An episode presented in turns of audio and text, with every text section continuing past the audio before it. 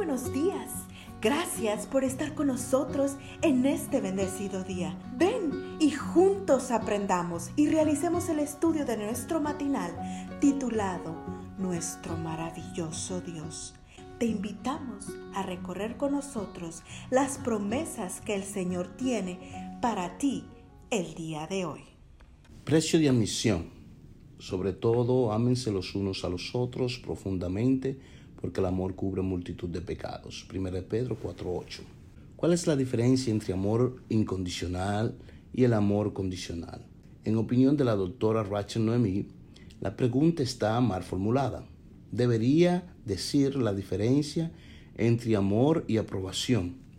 Porque es así, porque por nuestra naturaleza, dice ella, el verdadero amor siempre es incondicional. La aprobación, en cambio, implica que la otra persona primero debe cumplir con ciertas condiciones para merecer ser amada.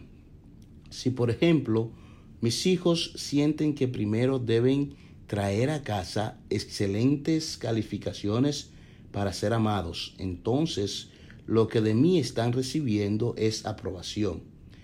Si para recibir muestra de cariño mi esposa primero debe cumplir con ciertas condiciones, pensar como yo, recrearse como yo, vestirse como a mí me gusta, entonces lo que está recibiendo es aprobación.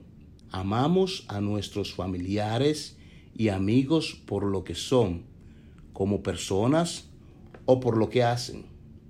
Podría suceder que sin darnos cuenta le estamos poniendo precio a nuestro amor.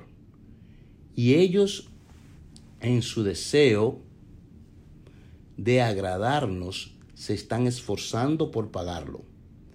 El siguiente relato, publicado originalmente por Weary Daggett y comentado por John Paul, servirá de ilustración.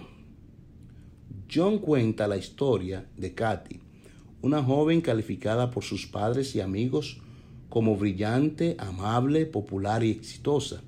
En otras palabras, la joven perfecta.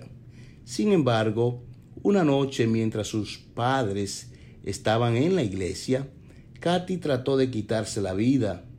Gracias a Dios, la joven sobrevivió. Según el psiquiatra que la atendió, Katy nunca había sido ella misma, sino que creía que tenía que ser todo lo maravillosa que sus padres pensaban que ella era. Cuando su madre le preguntó al psiquiatra por qué Katy había llegado a esa conclusión, él respondió que al actuar de manera agradable, ella pensaba que se hacía merecedora del amor de la gente. John concluye el relato diciendo que, por un lado, los padres de Katy habían edificado un pedestal al cual ella había logrado subirse, y ella, por su parte, durante años había desempeñado ese papel creyendo que era el precio de admisión requerido para merecer su amor. Precio de admisión. ¿Es eso lo que quizás sin darnos cuenta estamos cobrando a nuestros seres queridos para amarlos?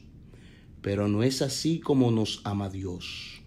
Por su gracia Él nos acepta como somos y por su gracia nos transforma en lo que debemos ser, sin precio de admisión.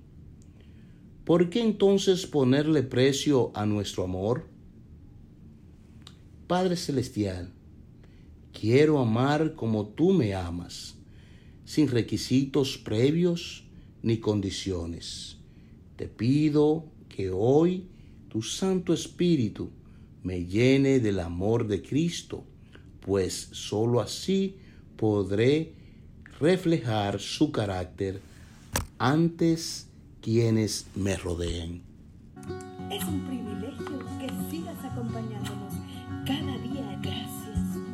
Gracias. Dios por darnos la tranquilidad necesaria para enfrentar los retos, alegrías y dificultades